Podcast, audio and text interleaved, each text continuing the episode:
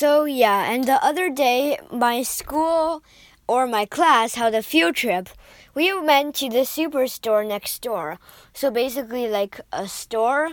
And we over there we met a chef and he and a dietitian they gave us each three dollars so we got divided into four groups of six so each group had eighteen dollars you had to buy the materials for a full meal and later we would actually make it. And the meal was so delicious. The most delicious one was made by my group. Uh, my group uh, personally i think we had the best one. No offense to the other groups. But we had spaghetti and uh, the spaghetti was like really juicy.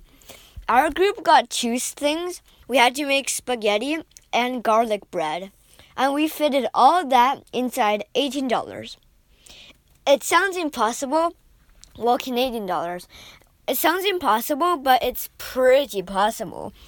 And the other groups, one of them, the worst one was a crepe, and it wrapped apples and the apples were all soggy after they were baked.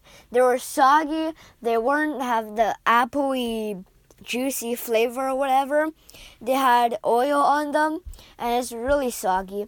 Uh, the other two groups collaborated to make one big thing. It was a gu guacamole and chips.